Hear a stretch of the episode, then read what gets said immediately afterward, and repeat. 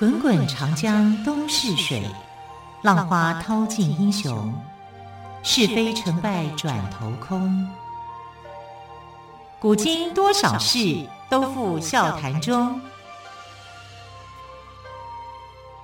陪你说历史，汪培制作主持。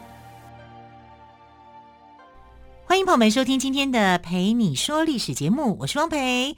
同样再次为朋友们邀请到历史专栏作家于远炫老师来到我们节目当中。老师好，主持人好，听众朋友大家好。老师，诸葛亮已经北伐四次了，我们今天要来聊他第五次的北伐。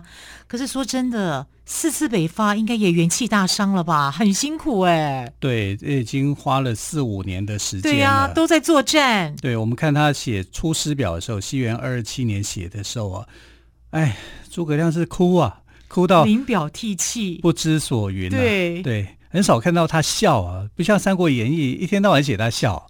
各种笑都有，大笑、微笑、浅笑。我看他就痛哭啊，流涕啊，这样。你从这些北伐的过程，从这个正史来看哦，他真的是非常非常的辛苦啊。然后到了第五次的时候呢，啊，更是这样。我们来回头看看哦，就是《三国演义》讲说诸葛亮六出祁山啊，就是说他从这个呃甘肃这个地方去出发的啊。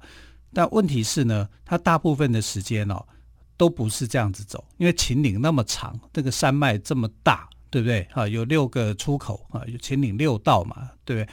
然后这秦岭六道里面，他真的走祁山的部分只有两次，好，并不是像小说所写的六出祁山，没有六出祁山他会累死啊，因为太崎岖了。他可以参加铁人竞赛，对，真的，而且是不他一个人走，哎，是整个军队，哎，是啊，然后他的军队人又少。啊，一个小国家人又少啊，然后这个你怎么就是一直到晚想要反攻呢？为什么想要北伐呢？那就是他的一个志业嘛。因为汉朝已经被篡位被灭了，所以他要复兴汉室。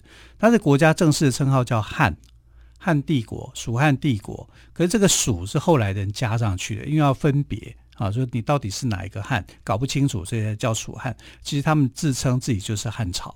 他爱国的意志力太强了，是很强啊、所以满腔的热血。对，国家再小，地方再小，哦，我就是要拼命的去奋战。这是他的一个个人的这种，呃，这也是呃刘刘先祖哈刘备他的这个遗愿啊，所以他是想要去继承这个遗愿啊，去完成恢复汉室的这个使命。那这个使命，使命感真的很强，很强啊！看，一共五次北伐，哎，我们今天就要谈到第五次了。其实三国时代，我觉得每一个魏蜀吴也好，都有他们各自的一个使命，对，各自的各自的使命，各自的精彩了。对，然后《三国演义》当中呢，六出祁山，我们知道哈，没有，只有记录上面只有两次。那我们回头来看，就是说第一次。跟到第五次的时候，到底这个过程有什么变化？我们来做一个总复习啊、嗯。那诸葛亮是在西元二二八年的春天开始发兵北伐啊，一直到西元二三四年，总计有六年，六年五次的北伐啊，都宣告失败。第一次的北伐呢，主力是从岐山道出发，攻击陇右哈，也可以讲就是说，呃，这个甘肃的五个郡啊，其中有三个郡呢归降。啊，有两个军在抵抗他，他的主力部队呢是在打陇右，那疑兵部队是赵云率领了，从野谷出发来当成疑兵。这个野谷啊，我们写成斜啊，也可以念成斜谷，但古音叫做野啊，所以我们把它念成叫野谷。后来因为马謏失街亭，导致于北伐失败，收获则是这在天水郡的时候呢，姜维归降蜀汉啊。姜维本来是这个呃曹魏的一个将领，很优秀的一个将领，可是后来姜维没有被受重用哦，可能因为时间短，再来就他是这个呃降将的关系哦。那第二次北伐呢，从陈仓道受阻于郝昭啊，然后呃击杀追击的魏将王双。当然，他的一个收获是这样。第三次呢，是在西元二二九年的时候，命令陈氏攻打不具战略地位的武都阳平，无功而退。哈，最后因为这个运补的问题啊，所以他在这个运补的过程里面，非常的重视创意，怎么样去创造一个好的这个运补的环境，好跟工具，所以就创造了木牛牛马啊，木牛流马这两样的工具去帮助他。第四次北伐的时候，这个木马就出现了，木牛就出现了啊，流马是在第五次北伐的时候出现啊，这两个工具都同同样出现在这次的这个呃北伐的过程里面。为什么呢？因为他要把这个粮食的运补的问题给彻底改善，这样才能够坚持。甚至他决定啊，就是说他这次的北伐要从哪里开始呢？从第一次北伐赵云驻兵的那个地方，也是出野谷哈，去攻眉县，然后去占领渭水，那边有很广阔的这个平原，干脆在那边就种粮食，这样我可以抵抗久一点，我就不用再去伤脑筋，说我到底要怎么样。好，所以他是做好了这个长期抵抗的准备，然后他自己选择在五丈原这个地方呢扎营，来跟司马懿对抗。啊，所以第五次北伐大概是这样的一个啊情况。那第五次的北伐的时候呢，司马懿就很清楚知道，你诸葛亮还能玩什么招？我不出兵，我守城，我不要跟你打，我只要跟郝昭一样守，把城池守住就好了。我我就总你粮食就耗尽了。我只有一招，所以你看《三国演义》里面所有的那些什么计谋啊、空城计啊什么，那都是杜撰的。都跟司马懿无关，在正史面摊开来看，他的招数就很简单嘛。空城计是跟诸葛亮有关吧？诸葛亮啊，司马懿跟诸葛亮的对决啊，哦、其实他们从来没有做过这个对决，在《三国志》里面所记载的是没有的啊。所以呃，有时候《三国演义》哦，就是会误导我们读正史，了解真正的一个历史啊，到底是怎么样去发展的啊。所以呃，我们可能要。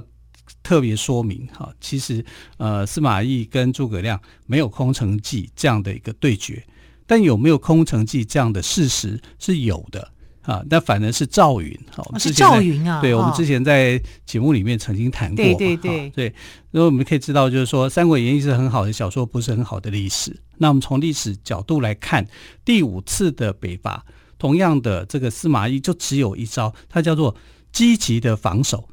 消极的进攻，那不是跟好好招很像吗？对啊，好招就是积极的防守啊。郝昭是只有防守，他没有进攻，他没有进攻，他知道打不赢你啊，他打不赢啊，打不赢的情况之下，我开城我不是早死了吗？对，我诸葛亮有一两万人，他只有一千多人。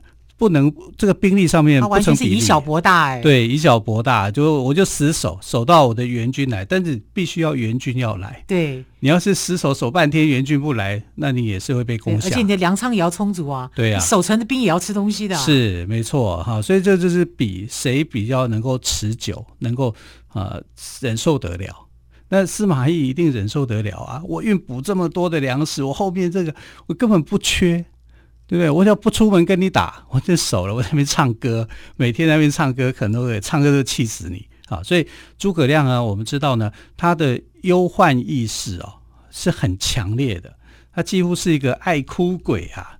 你看这样的历史，他太爱国了，对啊，他一定要，他有胸怀着一定要恢复汉室的决心。他身上那个，为什么会五次北伐呢？对，他身上那个担子有多重啊？有谁可以去帮他分担？那里面的这些人。你看李严也是这样扯他后腿，对不对？然后魏延，魏延从第一次就跟他讲说：“哎，军师啊，我们从这个齐武谷出兵去打打他长安啊，那个那个守将我知道啊，呃，夏侯茂吧，夏侯茂很笨呐，啊，就很好打，我们就去打，就不他就不听。第二次也是建议他走子午谷，第三次也是啊，他就就是子午谷的那种空，你知道吧？啊，魏延就这样。”诸诸葛亮都在想，你魏延怎么会那么不受控呢？已经跟你讲不行嘛，子午谷很难走啊。对呀、啊，那你为什么还要这么坚持？好，所以他对魏延也有意见。所以呢，三国的这个君主，东吴的君主啊，孙权就曾经讲说，如果诸葛亮过世的话，这两个人就一定会完蛋，就一定会吵起来啊。那这个状况就很难说了。但是呢，诸葛亮觉得说，我还在。啊，所以我能够控制这个场面，但一旦这个他过世了，这个场面就会失控。那所以呢，你看这个诸葛亮的第五次的北伐，因为这时候他年纪很大，他已经五十几岁了啊，所以他的心情跟年少的时候啊，就一开始这个三顾茅庐出炉的时候是不一样的啊，整个心态上面他是变化是很大的，整个大小事情他都必须要去决断，必须要去处理。我觉得诸葛亮啊，他为什么会英年早逝？因为他死的时候五十四岁。鞠躬尽瘁，真的对呀、啊，鞠躬尽瘁。换句话说是什么？过劳死嘛，太累了，太辛苦了，太辛苦了哈。所以他又必须要去完成，然后觉得说，我若不完成，我如果说把内部的事情需要去处理完，那处理不完呢啊，整天就在吵，就在争执当中，那怎么样去处理呢？啊，那不如把你们带出去打仗吧，用用胜利来争取这个光荣。啊，那他是抱这样的一个想法，其他人能不能配合他啊？所以他对他来讲，他真的是负担太大。这种负担呢，被谁看得摸得清楚？司马懿，司马懿，对，我就觉得司马懿真的是很会有，是一个有读心术的人哎，老奸巨猾，对，对啊。那司马懿就想说，你以前曾经诱拐我去杀了孟达，好，我现在就借你的手杀了张和。但我们两个扯平了。第四次北伐的时候，张和就他就命令张和去出击嘛。对，哎对，昨天李老师有在节目当中有讲，其实张和不愿意啊，他难道不知道说他会这样凶多吉少？所以他不是有跟司马懿讲啊，他有跟司马懿讲，啊、司马懿还是要他去啊。是啊，那司马懿是主帅，这时候他只是副手嘛，对啊，他不能不听话。听命于他。对，所以司马懿这个人坏，借别人的手来干掉自己的最主要的人。那这样子就没有后患了。对，当然也有一个说法哦，这个说法我就觉得更妙、更具戏剧性，就是说司马懿啊派了一个暗杀团体，然后就去什么血滴子吗？呃，不是，就是派人去暗杀他，因为怕他不死。他一开始不是膝盖受伤嘛，他就找人来补剑。呃，有一个说法是这样哦，那这个说法我也觉得，我差点信以为真了，但我还蛮相信是真的，像是武侠小说了，对啊。好，到底真相如何呢？我们先休息一下，再请岳轩老师来告诉我们。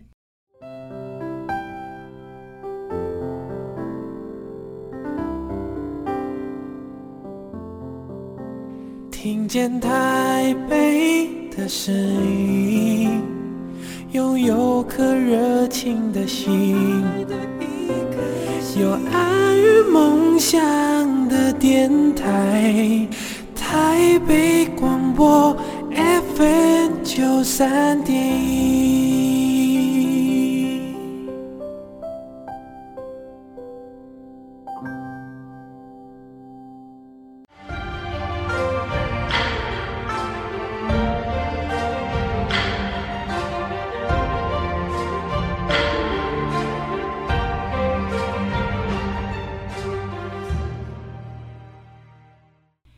说历史节目，我是汪培。今天特别来宾，历史专栏作家于远炫老师为我们谈到的是诸葛亮第五次北伐的故事。那么，老师是不是在就这个故事来帮我们做补充呢？呃，因为啊，诸葛亮他第五次的北伐，他一定要能够拿取一些成绩，而且他觉得自己好像就快。结束他的生命，他觉得年纪大了，有点力不从心了。对哈，所以他是非常非常的焦急的。然后他的内部的事情又这么多啊，这时候该怎么样去处理？他决定了用北伐啊来决定一些问题啊，把一些难解决的问题啊，透过北伐，好像让他去消灭。都出去打仗，对对啊，用这种方式，这种方式当然。有的时候你会觉得说有点笨啊，可是也不不失为一个很有效的方法。我觉得是还不错的方法。对，然后他跟东吴也有一些合作的关系啊，因为如果两边去骚扰曹魏，这样才会有一个成果啊。所以呃，这时候孙权是率领大兵啊，要去进攻合肥啊，要把合肥给拿下来。所以诸葛亮的第五次北伐是配合着孙权的行动的。啊，如果哪一方孙权的行动如果退下来的话，那可能他的北伐就会失去了一个支持的一个力量。所以他每一次的出兵都会有一个动机，跟当时的发生的一些事情来做一个搭配。比如说像第一次北伐的，我们就知道那时候因为政权不稳，魏明帝才刚接没多久啊。因为曹丕他是在西元二二六年的时候过世的，二二七年诸葛亮写《出师表》，二二八年就进行北伐。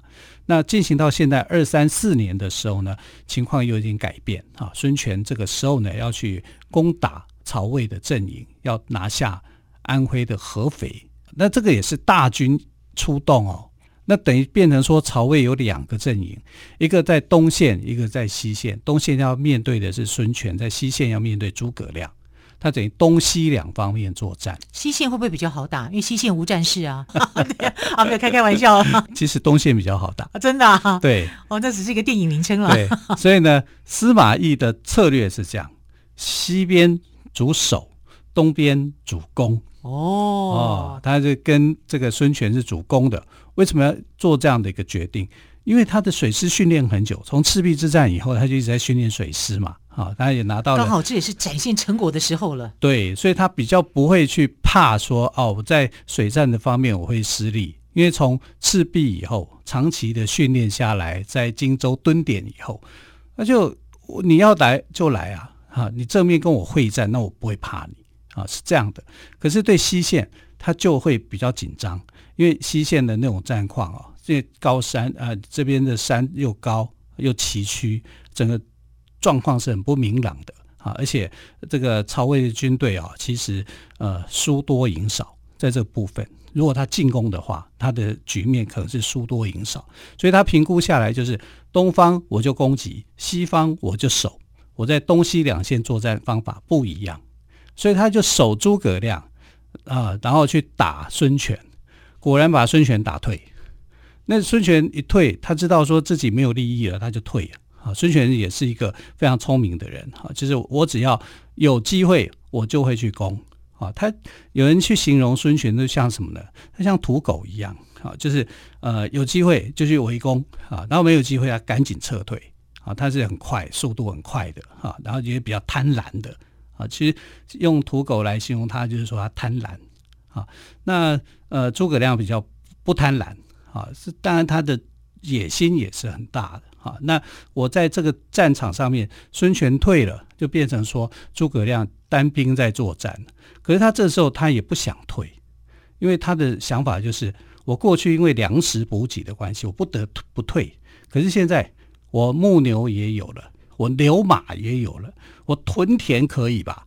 屯田就是他在这个渭水的南岸这边呢，他就去鼓励大家去呃种粮食啊，种麦来解决他们的粮食问题。对对对，不是种稻哦，是种麦哦。那为什么是种麦？因为呃稻米这个是在南方发展的一个作物，那时候在北方都是麦啊，所以他是去种麦啊，就是种这些大麦啊，说什么来当做是他的粮食啊。所以呃司马懿在观察诸葛亮的时候就想说。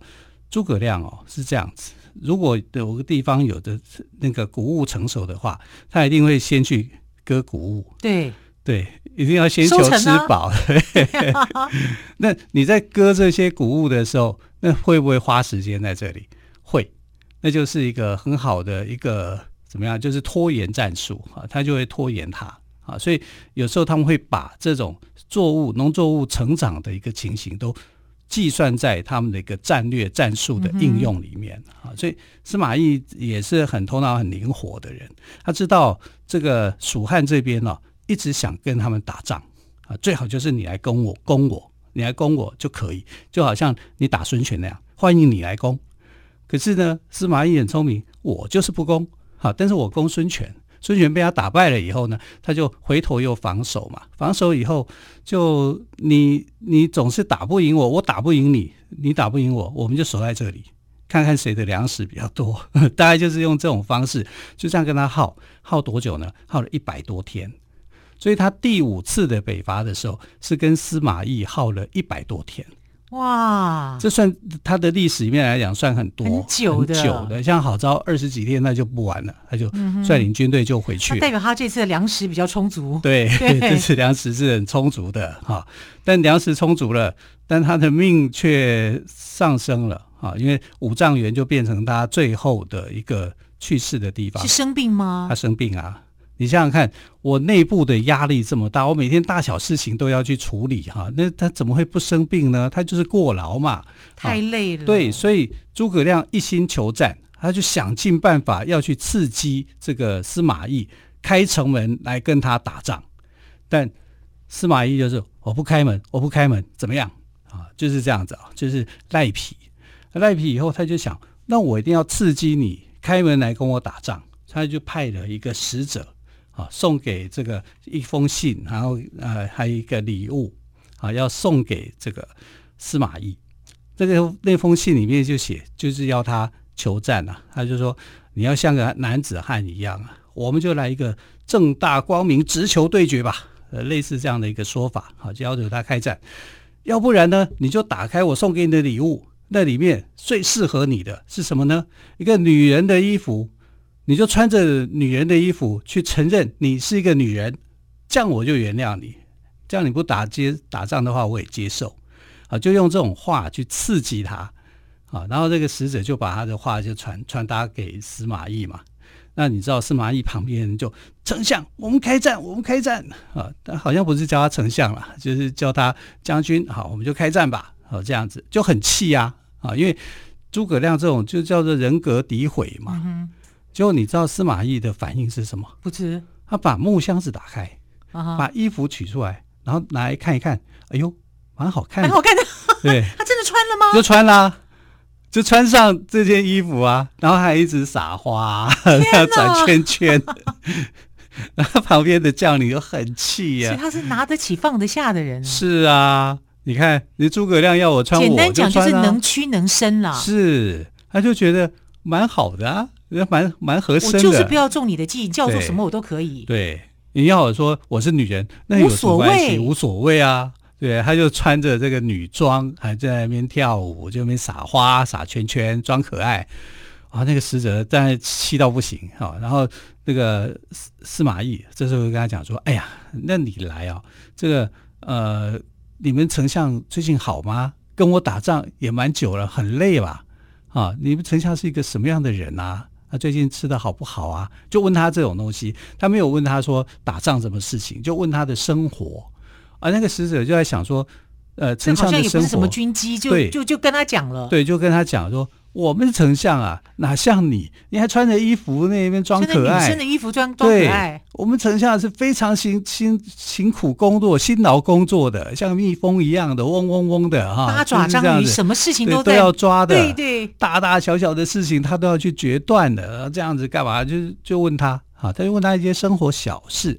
结果这个使者呢，就。把这个诸葛亮的，的生活的形态告诉了司马懿，对，他就告诉他，因为他觉得这个东西跟军事无关。呐、啊，就其实这个跟军事有关，有关，很有关联，所以司马懿就从这里面去判断出来说，呃，诸葛亮，你这样子你还能够活多久？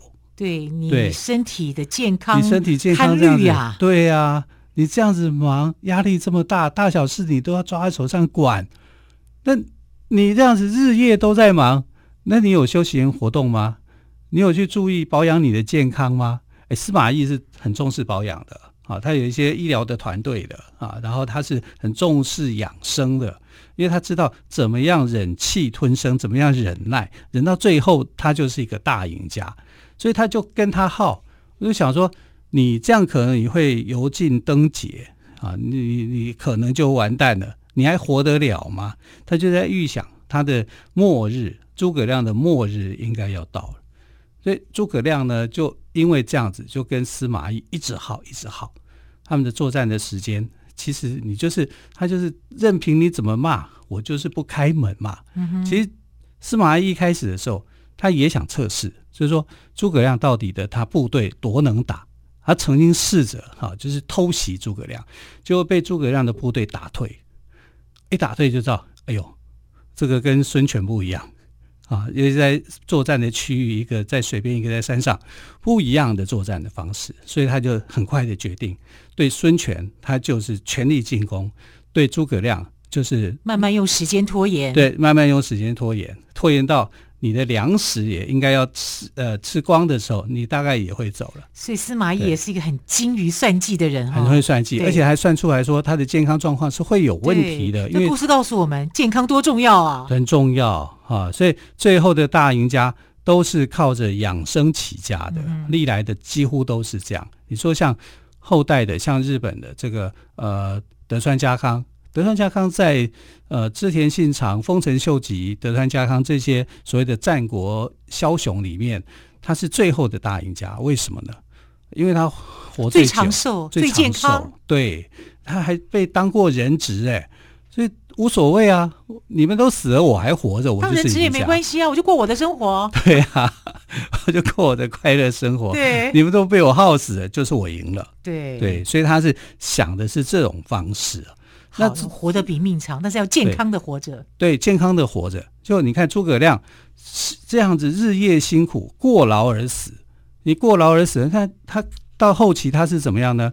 早也咳，晚也咳，还咳出血来，太可怜了，很可怜呐、啊。对啊，所以《三国演义》给他一段，就是说诸葛亮啊，知道说自己寿命不长，他要怎么样？他要去采七星灯来延命。结果没想到，那个七星灯最后呢，被这个魏延冒冒失失的踩灭了。